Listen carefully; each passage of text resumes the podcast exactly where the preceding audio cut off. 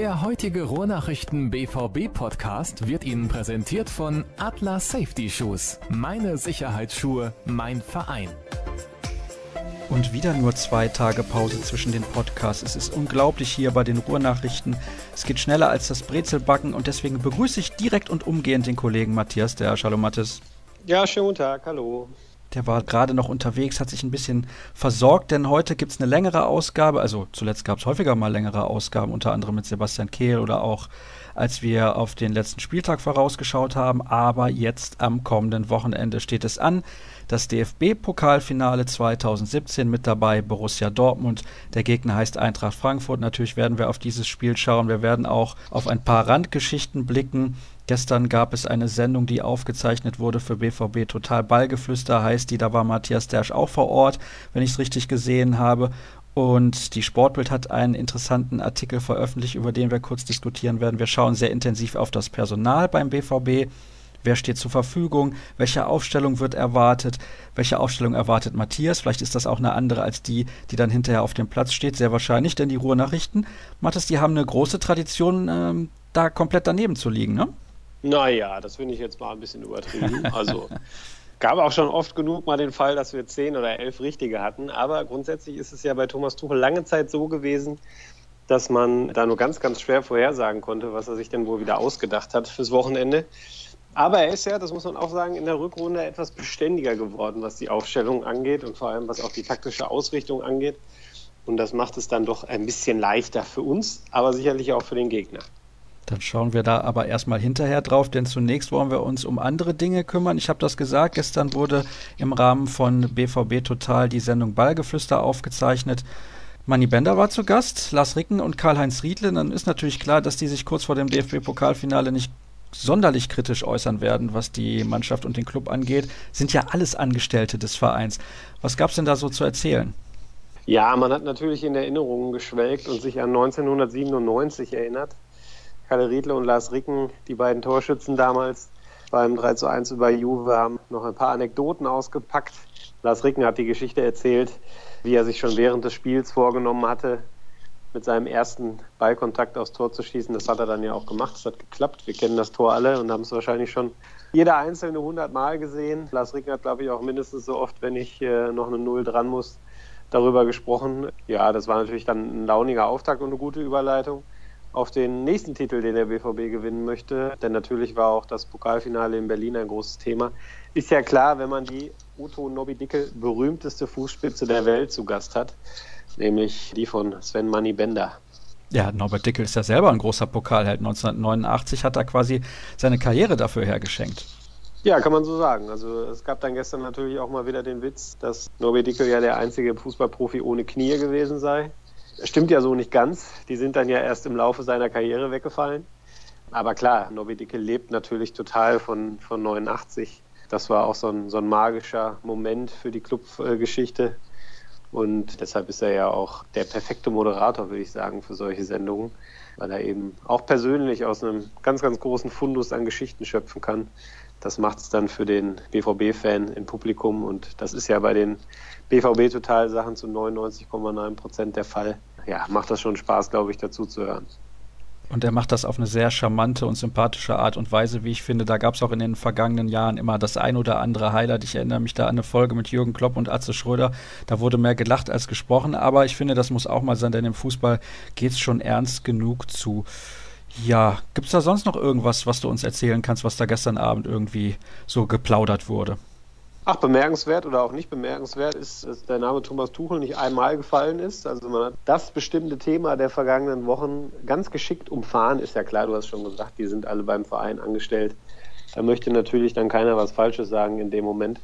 Ja, und ansonsten gab es ein ziemlich eindeutiges Pokalversprechen von Sven Bender. Also Novi Dickel hat ihn fast auf Knien angefleht, doch diesmal bitte den Pott nach Dortmund zu holen.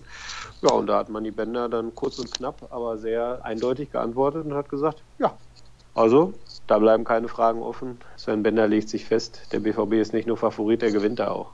Naja, also wenn er sich so weit aus dem Fenster lehnt, dann erwarte ich natürlich von ihm auch, dass er dieses Versprechen einhält. Und es wird ja mal wieder Zeit. Borussia Dortmund hat die letzten drei Finals in Berlin verloren. Wir erinnern uns natürlich alle noch sehr, sehr gerne an 2012, als die Bayern mit 5 zu 2 aus dem Stadion geschossen wurden. Das Double, das war damals ein ganz, ganz magisches Spiel und eins der größten in der Vereinshistorie von Borussia Dortmund. Ich habe aber eben gesagt, bevor wir intensiv über das Pokalfinale sprechen, haben wir ja noch so zwei, drei andere Themen.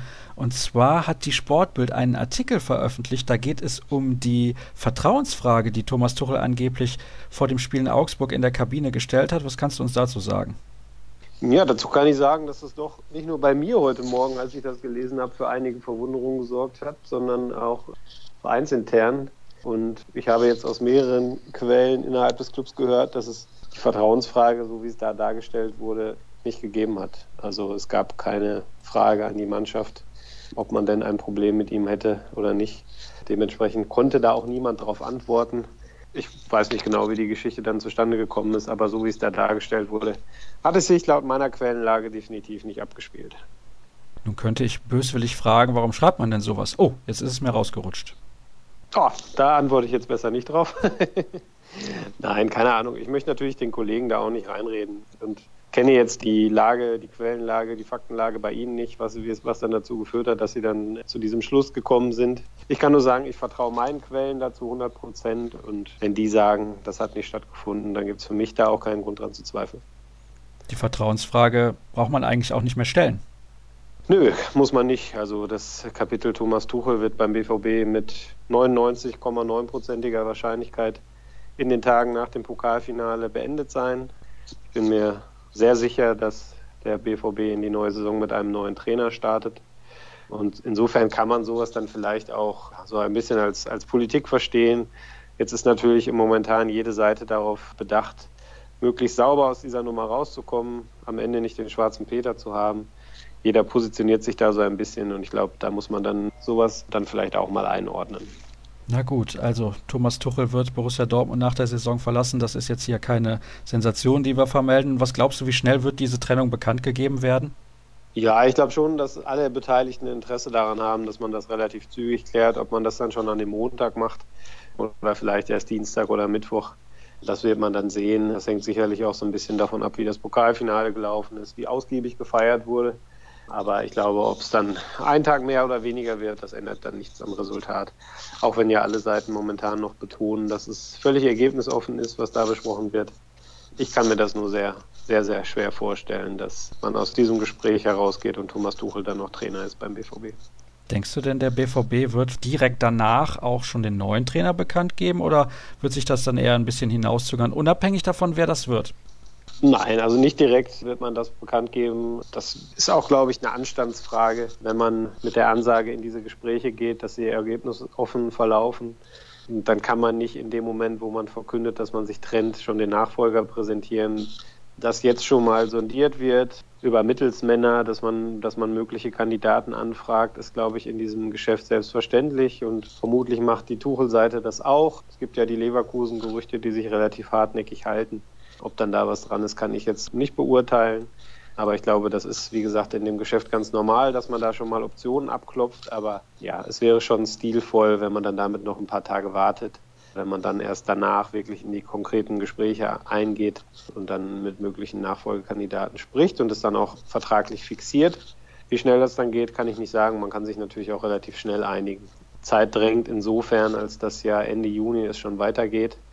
Die Pause ist also nicht sonderlich lang und natürlich will man so früh wie möglich dann eine Lösung haben, weil man ja auch die Kaderplanung dann zusammen bespricht und der Trainer Einfluss nehmen möchte auf die Mannschaft, mit der er dann nächstes Jahr arbeiten muss. Ja, deshalb ist der BVB dann schon daran interessiert, dass man dann zügig einen Nachfolger präsentieren kann.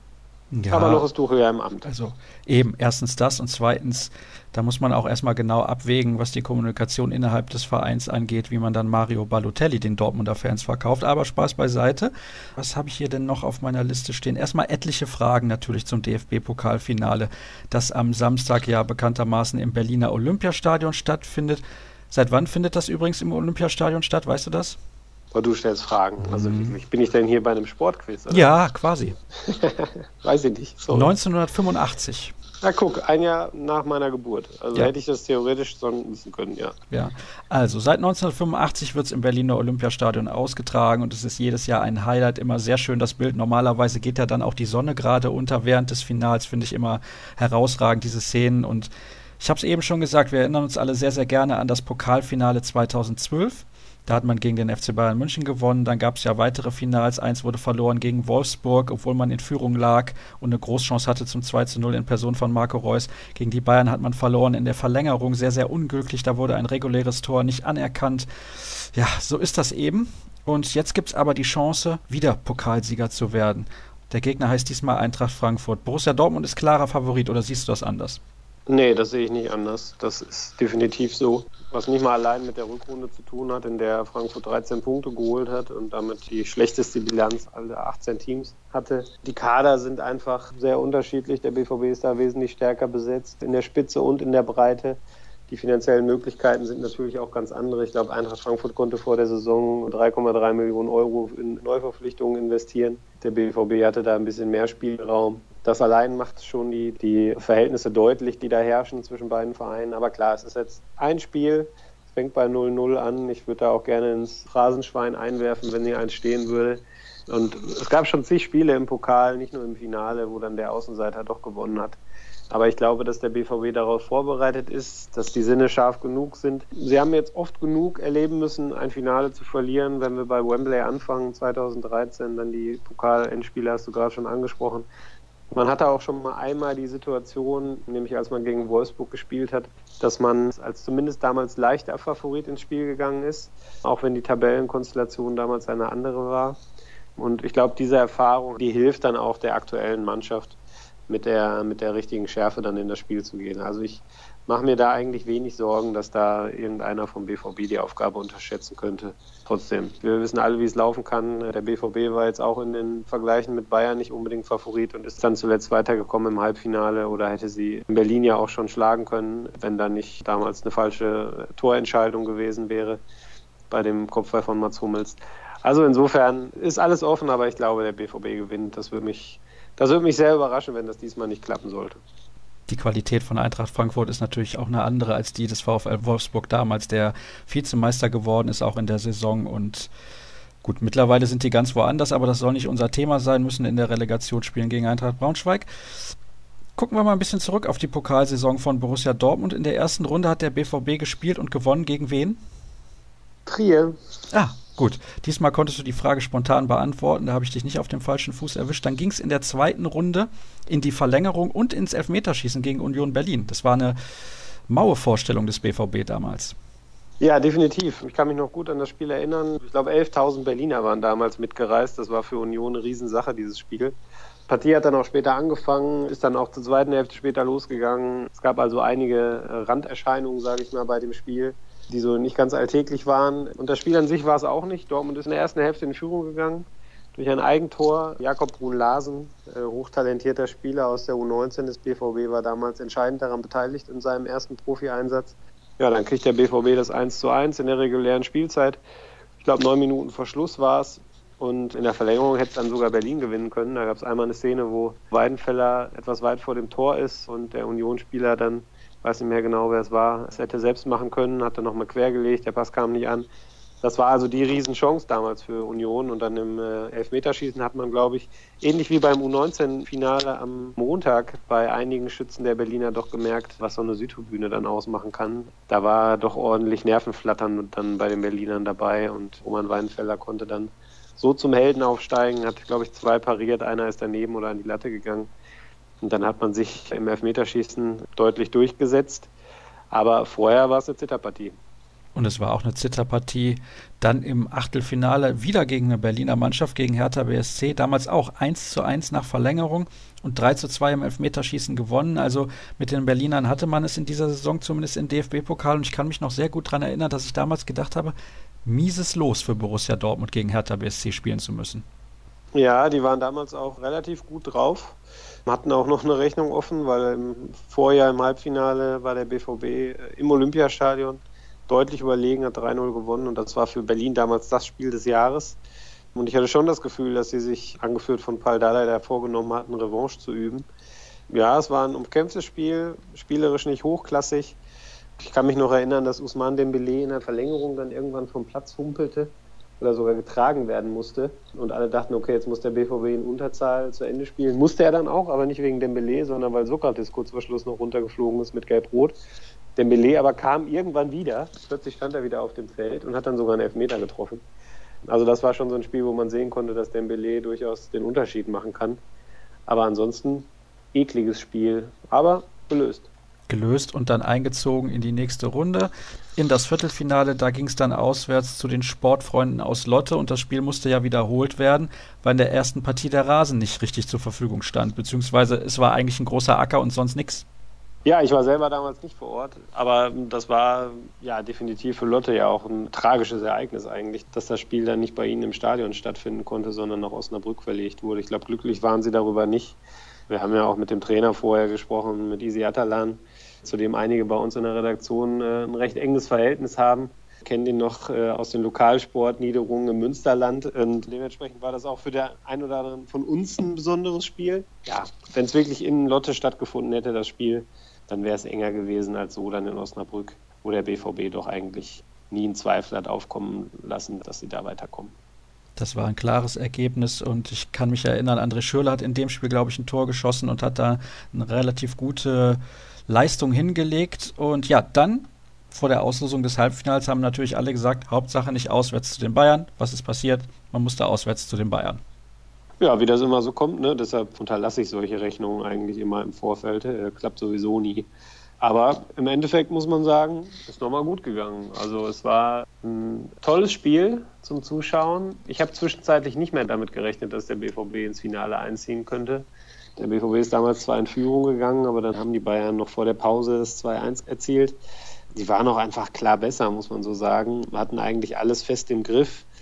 Ja, und dann kam die Fußspitze von Sven Bender. Wir haben vorhin schon kurz drüber gesprochen. Und das war dann wirklich so ein, ein magischer Moment, glaube ich. Da hat man gemerkt, da ist sowas wie ein Ruck durch die Mannschaft gegangen. Und sie haben sich dann aufgebäumt, was gerade, wenn man überlegt, dass der Anschlag da kurze Zeit erst vorher passiert war, eine bemerkenswerte Willensleistung war. Sie haben es dann noch gedreht in der regulären Spielzeit, am Ende 3 zu 2 gewonnen. Das ja, war schon ein großes Spiel, eine große Leistung.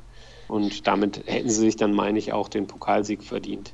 Ohne dass ich jetzt Frankfurts Weg ins Finale schmälern möchte, aber der FC Bayern ist nun mal das Nonplusultra. Wenn man den zu Hause ausschaltet, dann äh, hat man es verdient, den Pokal zu gewinnen. Aber man hat natürlich längst noch keine Garantie, dass es dann auch so kommt.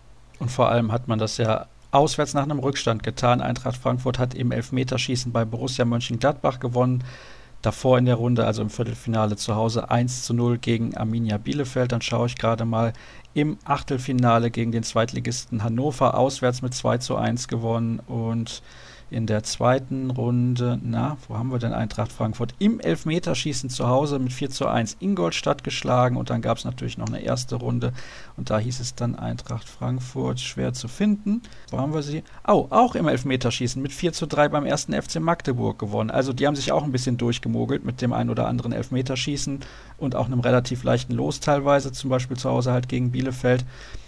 Ja, wenn man das ein bisschen vergleicht mit der letzten erfolgreichen Pokalsaison von Borussia Dortmund 2012, das habe ich jetzt schon mehrfach angesprochen, damals hat der BVB, glaube ich, bis zum Finale gar kein Gegentor kassiert. Ja, so genau könnte ich das jetzt gar nicht mehr sagen, aber es war damals natürlich insofern außergewöhnlich, als dass man in der Liga damals so stark geschwächelt hat und so Probleme hatte, aber im Pokal dann das relativ gut gelöst hatte immer und dann eben auch das Halbfinale in München war damals ganz kurios mit, dem, mit den Elfmetern, wo dann, glaube ich, drei Münchner ausgerutscht sind. Götze, Lahm und Alonso, meine ich.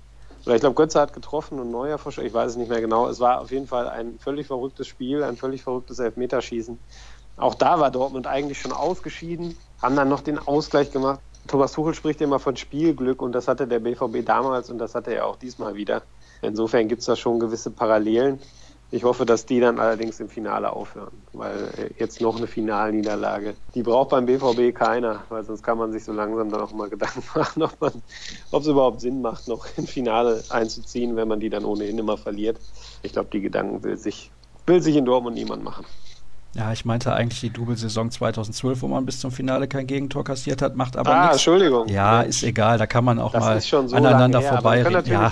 wir können natürlich gerne über das Finale damals sprechen. Das war ja sensationell damals. Und es war auch, meine ich, die Grundsteinlegung für die fünf Titel der Bayern in der Liga jetzt zuletzt. Also man hat damals schon gemerkt, sei es jetzt anhand von Philipp Lahms Aussagen nach dem Spiel, man sei ja eigentlich die bessere Mannschaft gewesen über 90 Minuten, als auch über das, was wie Hoeneß und Rummenigge damals reagiert haben, hat man schon gemerkt, wie sehr das die Bayern geschmerzt hat, dieses Spiel zu verlieren und das Double dann an den BVB abtreten zu müssen. Es war ja keine knappe Niederlage, sondern 5-2 hört sich ja schon knallig an und das war es ja auch. Und ja, das war für die Liga, glaube ich, kein so ganz guter Tag, weil die Bayern danach doch massiv aufgerüstet haben. Wozu das geführt hat, das haben wir in den letzten Jahren gesehen gähnende Langeweile zumindest in der Fußball-Bundesliga. Aber im Pokal, da gibt es wenigstens noch Spiele, wo die Bayern auch mal verlieren und am Ende nicht den Titel gewinnen, nämlich wie in diesem Jahr.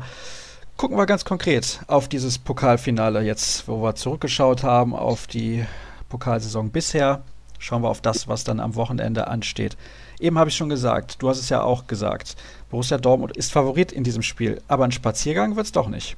Nee, natürlich nicht. Also da muss man auch einfach sich die Ligaspiele angucken zuletzt. Von den letzten dreien, das sind die, die Niko Kovac in Frankfurt an der Linie stand, hat der BVB zwei verloren, beide in Frankfurt. Und auch das Rückspiel in Dortmund jetzt diese Saison hat man zwar 3-1 gewonnen, aber das hätte auch nach hinten losgehen können. Da hatte die Eintracht einige gute Umschaltszenen, hätte auch vor der Pause schon treffen können oder mehrfach treffen können. Das ist ein sehr unangenehmer Gegner. Sie haben allerdings viele Personalprobleme. Jetzt haben sie noch einen Spieler mit potenziellen Startchancen verloren, Varela, der sich dummerweise entgegen der Eintracht-Anweisung am Montag hat tätowieren lassen und das hat sich jetzt entzündet. So ist es aufgeflogen und die Eintracht hat ihn aus dem Kader geschmissen dumm gelaufen. Und sie hätten auch ohnehin, wie gesagt, schon genug Personalprobleme. Und das ja, macht es, glaube ich, für Nico Kovac nicht leichter, diese Aufgabe heranzugehen. Aber ich habe ihn, er war ja auch schon häufiger beim BVB in den vergangenen Jahren, hat er hospitiert, als sehr intelligenten, sehr guten und fachlich sehr versierten Trainer erlebt, der ja eine klare Überzeugung hat, eine klare Vorstellung davon hat, was er umsetzen möchte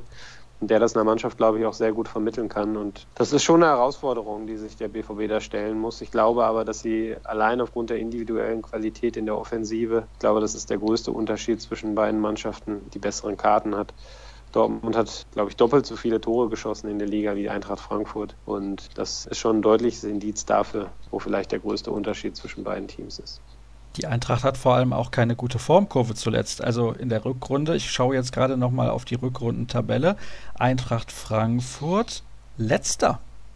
Ja, 13 Punkte, glaube ich, gesammelt. Sie waren nach der Hinrunde Vierter und sind jetzt auf Rang 11 zurückgefallen. Das ist schon, schon ein Einbruch, der aber sicherlich zumindest teilweise durch die Verletzungsproblematik zu erklären ist. Sie haben jetzt am letzten Spieltag gegen, gegen Leipzig 0-2 äh, hinten gelegen und haben das dann in den letzten Minuten noch aufgeholt, haben noch ein 2-2 draus gemacht. Ich glaube, das war für die Eintracht enorm wichtig, für die Moral, dass sie da nochmal sich rangekämpft haben und vielleicht auch selber nochmal gespürt haben, was möglich ist, wenn man, wenn man sich reinwirft. Und wie gesagt, ich würde die Formkurve fürs Finale eigentlich am liebsten ausblenden, weil ähm, das kein Indiz dafür ist, wie das Spiel am Samstag ausgeht. Aber es ist zumindest ein leichter Hinweis.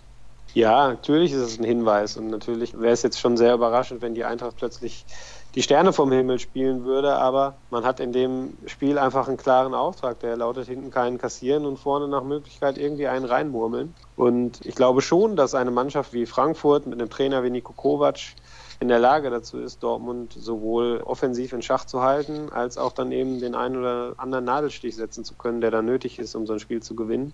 Sie hatten in Dortmund ja auch diese Szenen, da haben sie die Tore nicht gemacht. Das Spiel hätte damals aber auch anders laufen können. Insofern, klar, Formkurve ist ein Indiz, wie es laufen kann, aber man hat keine Garantie. Gehst du dennoch mit mit meiner These, entweder gewinnt Frankfurt glücklich oder der BVB problemlos? Ja, würde ich schon mitgehen. Wobei man natürlich über den Begriff glücklich dann noch wieder streiten kann. Also wenn Dortmund 80 Prozent Ballbesitz hat und vielleicht 20 Mal in Richtung Tor geschossen hat, aber nur drei Bälle aufs Tor kamen und die Frankfurter haben einmal aufs Tor geschossen und der war drin, ist das dann glücklich oder ist es dann gut verteidigt? Es ist schwierig. Ich finde, es ist Interpretationssache. Ein klassischer glücklicher Sieg wäre für mich, wenn man durch ein Abseitstor gewinnt oder sowas. Und ja, das klammere ich jetzt mal aus. Also ich glaube, es wird entweder ein knapper Eintracht-Sieg mit einem Torunterschied und wahrscheinlich dann auch überhaupt nur einem Tor im Spiel oder der BVB macht es relativ deutlich mit zwei, drei Toren Unterschied. eigentlich kann man sich fast gar nicht erlauben, dieses Pokalfinale zu verlieren. Wieso nicht? Ja, wenn man jetzt mal auf die Historie schaut, also es ist die erste Mannschaft, die sich ja viermal hintereinander fürs DFB-Pokalfinale qualifiziert hat. Das ist aller Ehren wert. Interessiert aber, und ich sag's mal so salopp, am Ende des Tages keine Sau mehr, wenn du das Ding nicht gewinnst. Ja, definitiv. Und deine Aussage, die hat so was Finales, sag ich mal so. Ne? Also da tue ich mich dann so ein bisschen schwer mit, das zu unterschreiben. Also nochmal, der BVB ist Favorit und alles andere als ein Pokalsieg wäre auch eine Enttäuschung. Ich glaube, das würde jeder Spieler und auch jeder Trainer und jeder Verantwortliche beim BVB so sehen. Und auch wir in den Medien sind uns da einig, wenn der BVB nicht gewinnt, dann ist das ja eine Überraschung und aus Dortmunder Sicht eben auch eine Enttäuschung. Aber das, was du dann sagst, das ist mir dann zu, zu negativ. Also ich meine, man weiß halt auch, wie viel in so einem Spiel schiefgehen kann. Ich will da jetzt nicht den Teufel an die Wand malen, aber es kann immer mal blöd laufen durch Schiedsrichterentscheidungen oder sonst irgendwas. Und ja, von daher gucken wir einfach mal. Schiedsrichter der Partie ist übrigens, wo du es gerade ansprichst, Dennis Eitekin, ein absoluter Routinier. Und dann hoffe ich mal, dass da auch nichts schief geht, was eben die Entscheidung der Unparteiischen angeht. Aber Borussia Dortmund ja, ist da natürlich ein gebranntes Kind, wenn wir alleine an das Finale 2014, glaube ich, muss es gewesen sein, zurückdenken, wo der BVB dann leider durch dieses nicht gegebene Tor von Mats Hummels am Ende des Spiels nicht den Pokal in den Händen halten konnte. Gehen wir mal ein bisschen ein aufs Taktische. Eigentlich ist ja jetzt schon klar, da haben wir jetzt auch in den letzten Minuten drüber gesprochen, dass äh, Borussia Dortmund das Spiel machen wird. Eintracht Frankfurt wird sich hinten reinstellen. Oder erwartest du im Ansatz irgendwas anderes? Nein, das würde mich schon sehr überraschen. Ich denke, Frankfurt wird vor allem dann mit schnellen Gegenangriffen ihre Chance suchen und ansonsten primär auf, auf eine solide Defensivleistung setzen. Und ich glaube, darauf ist der BVB auch eingestellt. Sie werden eine ballsichere Mannschaft auf dem Platz haben, so wie sie das zuletzt ja auch immer hatten. Und relativ wenig reine Defensivspieler auf dem Feld. Wen erwartest du in der ersten Elf, ganz konkret? Ja, wenn wir mal durchgehen, also über den Torwart müssen wir nicht sprechen. Bürki natürlich gesetzt. Auch wenn Roman Weidenfeller die Saison als Pokalkeeper angefangen hat, ist er dann ja seit dem Spiel gegen Hertha aus dem Tor rausgegangen oder musste rausgehen. Seitdem spielt Bürki und er wird auch im Finale spielen. Dann davor denke ich, dass Piszek nach überstandenen Problemen wieder in der Elf stehen wird. Äh, Sokrates als Abwehrchef in der Mitte. Und wenn er fit wird, was momentan zumindest noch mit einem Fragezeichen zu versehen ist, dann wird Marcel Schmelzer als linker Innenverteidiger spielen. Und ich fand, er hat das in den letzten Wochen auch sehr, sehr gut gemacht. Hab da wenig Bauchschmerzen, wenn er da spielt, auch wenn die Innenverteidigerposition für ihn relativ neu ist. Aber wie gesagt, man muss auch gucken, wie der Gegner agiert. Und der Gegner wird nicht sonderlich viel angreifen. Da kann man das, glaube ich, machen. Wenn wir dann weiter nach vorne gehen, auf den Außenpositionen für diese Fünferkette, die sich wahrscheinlich sehr selten als Fünferkette postieren wird, erwarte ich Erik Durm. Spielt meiner Meinung nach zu selten überzeugend, ist aber Thomas Tuchels Favorit für diese Außenbahnposition weil er eben, glaube ich, die beste Balance von den Kandidaten hat, was Defensive und Offensive angeht. Ersatzkandidaten wären eventuell Ginter, eventuell Piszczek, dann würde Ginter in die Innenverteidigung rücken. Vielleicht auch Pulisic, wobei der eigentlich zu offensiv für die Position ist. Deshalb setze ich da auf Durm. Dann Kagawa im Mittelfeld neben Shahin. Schein ist für mich eigentlich der logische Weigel-Vertreter, weil er die Balance am besten hinbekommt von den Kandidaten, die es sonst noch gibt. Ich denke da an Rode, an Castro, auch an Guerrero. Schein ist für mich in der Defensive immer sehr solide, im Bälle abfangen, im Antizipieren. Er hat seine Probleme, wenn das Spiel schnell wird. Das hat man gegen Bremen auch gesehen. Das könnte so ein Aspekt sein, der Tuchel vielleicht dazu bewegt, ihn, ihn dann doch aus der Elf zu nehmen aber weil er eben im Spiel nach vorne sehr wichtig ist, weil er starke eröffnende Pässe spielt, dadurch auch viele Chancen vorbereitet oder das Spiel verlagert, erwarte ich schon, dass das Schein da in der Elf stehen wird, weil genau das wird man brauchen gegen Frankfurt. Dann auf der linken Seite Guerrero, zentral hinter den Spitzen Dembele und vorne dann Aubameyang und Reus. Wer ist denn aus deiner Sicht der Schlüsselspieler bei Borussia Dortmund? Also du darfst dir nur einen aussuchen, der seine Top-Leistung abrufen muss, damit es dann am Samstag zum DFB-Pokalsieg reicht. Marco Reus. Das kam also, ja wie aus ähm, der Pistole geschossen. Ja, absolut. Also ich bin ähm, schwer angetan von der Entwicklung, die Marco Reus in diesem Jahr genommen hat. Hat sehr viele Rückschläge verkraften müssen, hat jetzt zuletzt die EM verpasst, war danach wieder lange, lange verletzt und ja, es sah zwischenzeitlich ja auch mal so aus, als würden die Fortschritte einfach nicht einsetzen. Er hat sehr geduldig in dieser Phase gearbeitet, hat sich externen Rat dazu geholt, ist, glaube ich, sehr vernünftig mit der Situation umgegangen und meiner Meinung nach auch extrem gereift in dieser Phase. Er hat sich Zeit gelassen, war dann aber in dem Moment, wo er wieder gespielt hat, sofort voll da und hat da auch ausgestrahlt, dass er da ist und hat sich dann auch beispielsweise durch die Verletzung in dem Leverkusen-Spiel, wo er dann wieder ein paar Wochen ausgefallen ist, nicht von diesem Weg hat abbringen lassen. Also er ist für mich zum absoluten Führungsspieler beim BVB gereift, ein würdiger Kapitän oder Vizekapitän dieser Mannschaft. Und ich habe das Gefühl, dass er jetzt auch endlich reif ist für seinen ersten Titel mit dem BVB. Er wartet ja noch darauf, hat jetzt auch schon einige Finals verloren. Hätte zum Beispiel damals gegen Wolfsburg auch die Führung erzielen können, hat da dann zu hoch gezielt. Also bislang waren die Finalspiele nicht so seins. Aber er ist von der Körpersprache inzwischen so präsent und so prägend auch für diese Mannschaft, dass ich glaube, dass er definitiv das Zeug zum Schlüsselspieler hat am Samstag und diese Rolle auch positiv ausfüllen kann und dann am Ende ein, ein wichtiger Faktor bei einem Pokalsieg des BVB wird. Welcher Spieler bei Eintracht Frankfurt ist derjenige, vor dem man am meisten Respekt haben sollte? Ja, aufgrund seiner Karriere ist das sicherlich Alex Meyer, wobei man da mal schauen muss, wie viele Spielanteile er dann wirklich bekommt. Wenn wir sonst mal schauen, ich finde Fabian sehr gut. Ist ein meiner Meinung nach toller Offensivfußballer, der jetzt zum Schluss dann auch ein bisschen mehr Klarheit noch in seine Aktionen gebracht hat. Und auch in der Abwehr gibt es den einen oder anderen Spieler, auf den der BVB aufpassen muss. Abraham ist mit seinen 30 ein sehr solider Innenverteidiger. Noch viel mehr finde ich aber Vallejo in einer bedeutenden Position. Er ist gerade mal 20 Jahre alt, hat aber ein beeindruckendes Jahr gespielt in Frankfurt. Das ist sicherlich einer, der, der eine große Zukunft vor sich hat und auf den man achten muss. Und ja, auch im Tor haben sie mit Radetzky eigentlich eine sehr solide Lösung. Also ich finde, dass Frankfurt in jedem Mannschaftsteil so ein, zwei leicht herausragende Spieler hat. Trotzdem ist es in erster Linie eine Mannschaft, die dann doch über das Kollektiv kommt. Das wird entscheidend sein. Ist Eintracht Frankfurt im Kollektiv tatsächlich stark genug, um gegen diesen Individualismus und diese tollen Fähigkeiten der Einzelspieler von Borussia Dortmund dagegen zu halten? Wir haben jede Menge Hörerfragen. Oder hast du noch was Konkretes zum Spiel zu sagen? Dann würde ich nämlich jetzt weitermachen eben mit den Fragen der Hörer. Nee, mach ruhig weiter mit den Hörerfragen. Ja, gut. Eine von Daniel Müller, einem Kollegen von uns sozusagen aus dem Hause Ruhrnachrichten. Ist ein bisschen spaßig gemeint, aber welches ist denn dein Lieblingssong von Helene Fischer? Ja, die Frage hinterlässt mich jetzt völlig atemlos, äh, sprachlos.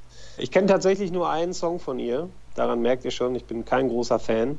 Ich kenne nur Atemlos und finde es ziemlich gruselig, das Lied. Ich weiß auch nicht, ob die Wahl so clever ist, Helene Fischer da jetzt in der Halbzeit auf die Bühne zu stellen. Also Besser als Anastasia.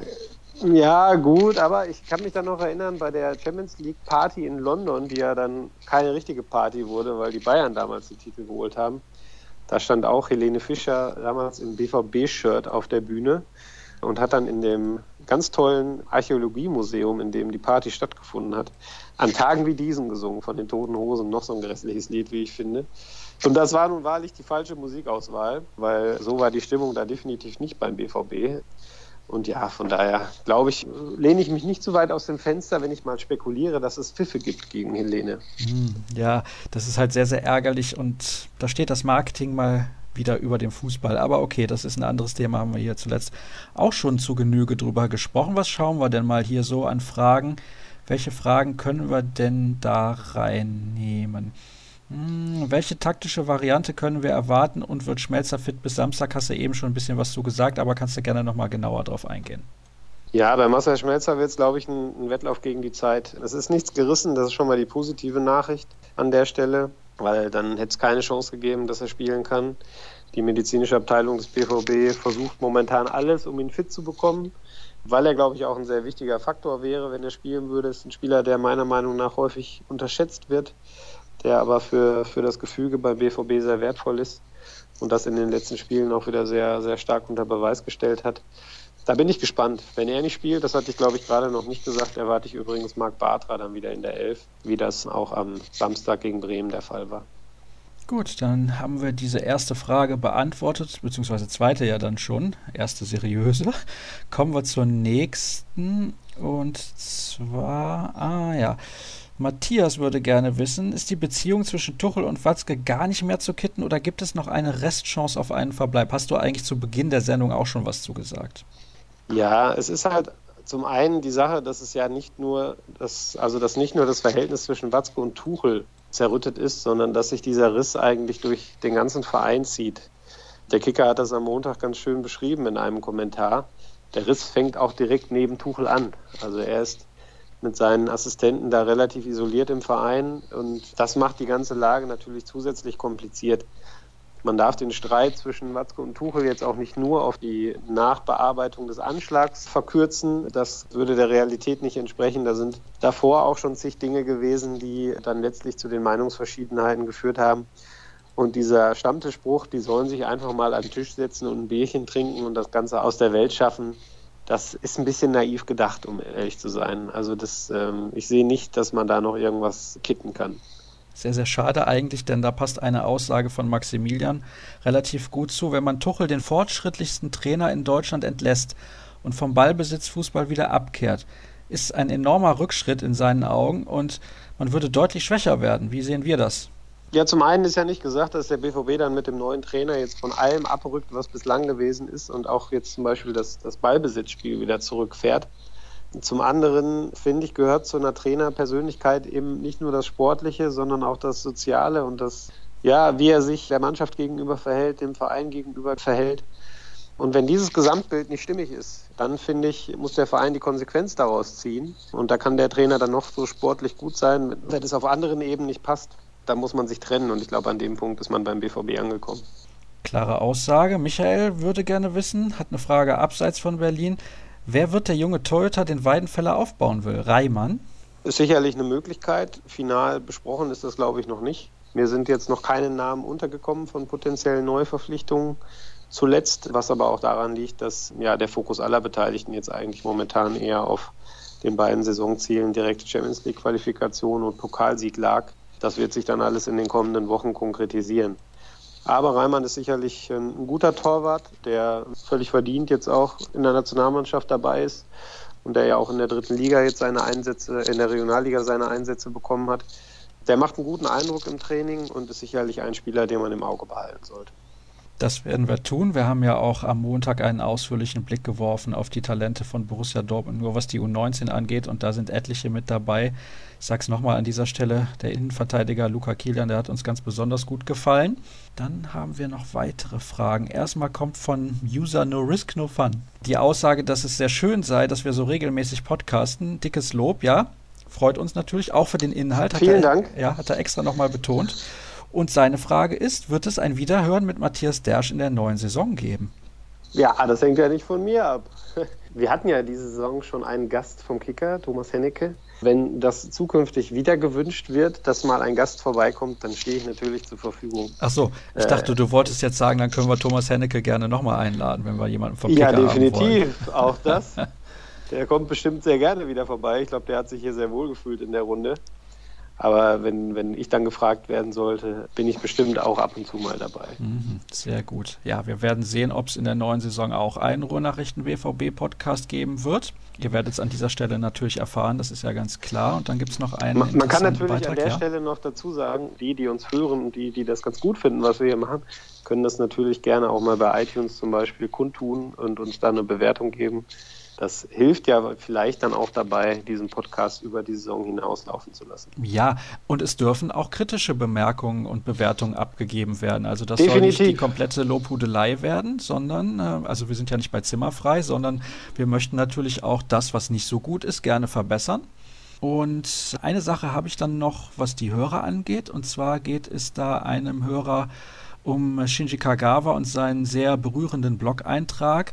Wie steht es denn mit der therapeutischen Betreuung aller, die im Bus saßen? Gibt es da irgendwie eine direkte Hilfe in Form von Atem- oder Visualisierungsübungen durch externe Coaches? Zum Beispiel, wenn der Bus jetzt wieder ins Stocken gerät, wie das in Monaco war, wo man später auch erst losfahren konnte und solcher Geschichten. Was ist da irgendwie geplant oder weiß man da was oder wird da was gemacht?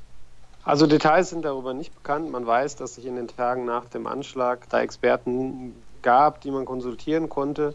Und ich glaube, dass äh, viele Spieler jetzt, wenn die Saison vorbei ist, dann auch nochmal Hilfe suchen werden, die Möglichkeit suchen werden, Gespräche zu führen. Ich glaube, bei vielen wird sich dann auch erstmal ja so ein Gefühl dafür einstellen, was da eigentlich passiert ist, wenn die, wenn die große Spannung im Alltag abgefallen ist.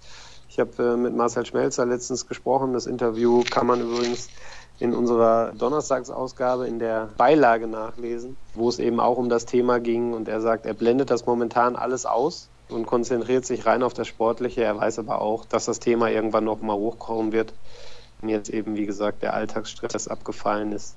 Und dann will auch er sich damit nochmal intensiver befassen, sich damit auseinandersetzen, das Problem nicht mehr oder die, die, die Erinnerungen nicht mehr wegschieben von sich, sondern sie wirklich verarbeiten. Und ich glaube, das wird jeder Spieler, der das Bedürfnis verspürt, dann auch so machen in der Pause. Insofern ist es auch, glaube ich, ganz gut, dass es da dann mal ein paar Wochen gibt, wo das dann eben auch möglich ist. Das hoffen wir doch alle, dass sich da irgendwie diese Sache lösen lässt. Vor allem dieses mentale Problem, was natürlich einige Spieler haben. Das ist ja ganz klar nach so einer Geschichte, dass man da nicht ganz normal in den Alltag übergehen kann. Und wenn einige gesagt haben, das sind ja Profis, die müssen das doch das sehen wir natürlich komplett anders und es ist mehr als verständlich, wenn das beim einen oder anderen noch Probleme verursacht. Wie fandest du eigentlich die Premiere von Florian Gröger? Ja, ich habe den Flori ja so ein bisschen geschubst dahin, dass er das macht. Auch mit Blick auf die neue Saison. Da kommt ja vielleicht der ein oder andere Einsatz mal auf ihn zu, sofern es denn hier weitergeht. Und ja, hat er doch solide gemacht, der Junge. Ich meine, der hat natürlich immer eine große Klappe, wenn das Mikrofon aus ist. Und von daher war es mal Zeit, dass er dann auch mal vor das angeschaltete Mikro kommt. Aber ich weiß nicht, wie du das siehst, aber kann er doch ruhig häufiger machen, oder? Ja, der ist gerne regelmäßig hier willkommen. Vielleicht sollte ich das Mikro einfach auch mal anmachen, wenn er denkt, es ist aus, ne? Ja, aber wobei ich dann hinterfragen würde, ob das dann noch alles so ausstrahlfähig ist, was er dann so von sich gibt. Er ist ja doch ein Freund des respektlosen Witzes, um das mal so zu umschreiben. Ah, das ist aber eine nette Formulierung. Warst du denn schon mal bei einem Spiel der UEFA Juice League? nee, war ich noch nicht. Die Youth League habe ich mir wohl mal angeguckt. Gut, der musste jetzt sein zum Abschluss. Alle, die die letzte Folge gehört haben, wissen, was ich meine. Aber wir wollen ja hier auch ein bisschen Schabernack treiben. Und war das eigentlich jetzt dein letzter Auftritt als Redakteur der Ruhrnachrichten in diesem Podcast? Ja, das hängt natürlich schwer davon ab, wann der Pokalfinal-Podcast nach dem Spiel aufgezeichnet werden soll. Eventuell bin ich dann nochmal dabei. Das würde mich auf jeden Fall sehr, sehr freuen. Deswegen sage ich nicht schon herzlichen Dank für deine ganzen Teilnahmen, denn das machen wir dann beim nächsten Mal. Und hast du noch irgendwas, was das Pokalfinale betrifft, was du gerne loswerden möchtest? Nö, eigentlich nicht. Außer, dass ich äh, hoffe, dass erstmal alles friedlich bleibt und uns ja außersportliche Berichterstattung erspart bleibt. Gerade jetzt mit Blick auf das, was da in Manchester jetzt wieder passiert ist, lässt einen ja doch vielleicht immer mit so einem leicht mulmigen Gefühl dann zu solchen Massenveranstaltungen aufbrechen. Zumal der Breitscheidplatz, an dem sich die BVB-Fans treffen, ja leider Gottes auch schon mal Schauplatz eines Terroranschlags war. Ich hoffe, dass uns das erspart bleibt, dass alle ein friedliches Wochenende erleben in Berlin oder in Dortmund oder wo auch immer sie das Spiel gucken und ja, dass man sich am Sonntag dann auf dem Corso in Dortmund, das wäre schon mein, mein Wunsch für dieses Wochenende, dass man dann mal wieder einen Titel feiern kann in Dortmund. Das wäre, finde ich, für mich auch ein runder Abschluss hier der Ruhrnachrichtenjahre, wenn ich mich dann nicht mit der x-ten Finalniederlage verabschieden würde, sondern mal wieder einen Titel gewinnen. Das wollen wir alle nicht hoffen. Und ist. kannst du gerade noch sagen, wann wie in Dortmund gefeiert werden würde am Sonntag? Ja, kann ich noch mal kurz die Rahmendaten nennen. Es geht um 15.30 Uhr im Fall der Fälle mit dem Corso los, und zwar an der Westfalenhütte und zieht dann der Corso über den Wall in Richtung Dortmunder U, wo es dann später das Finale gibt. Wer zum Borsigplatz kommen möchte, sollte, glaube ich, ganz, ganz, ganz früh losgehen. So gegen 16.09 Uhr natürlich. Zu welcher Uhrzeit auch sonst, außer 19.09 Uhr sollte der Corso da ankommen. Also 16.09 muss man sich. Also die sind immer unpünktlich. Ja, natürlich will, will man es auch machen. Aber wie gesagt, 16.09 ist geplant für den Borsigplatz. Und ja, ich glaube, das ist so das Wichtigste. Bringt keine Glasflaschen mit und zündet keine Pyrotechnik. Das sind noch so zwei Hinweise, die man, glaube ich, weitergeben sollte. Und dann hoffen wir auf ein gutes Finale am Samstag um 20 Uhr im Berliner Olympiastadion zu sehen, glaube ich, bei den Kollegen der ARD sowie bei Sky.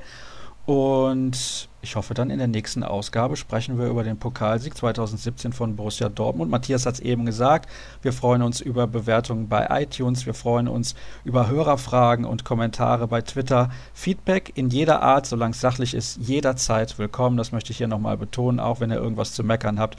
Wir sind empfänglich für Kritik und wollen uns dessen nicht verwehren. Das ist doch ganz klar. Alle weiteren Infos entweder bei ruhrnachrichten.de, bei Twitter at rnbvb, den Kollegen Matthias Dersch findet ihr dort unter at Matthias Dersch und mich unter at Sascha Start. Und dann soll es das gewesen sein mit unserer Vorschau-Sendung auf das DFB-Pokalfinale 2017. Ich hoffe, ihr habt alle Infos, die ihr braucht.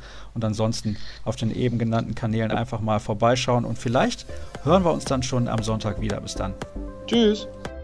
Der heutige Rohrnachrichten BVB Podcast wurde Ihnen präsentiert von Atlas Safety Shoes. Meine Sicherheitsschuhe, mein Verein.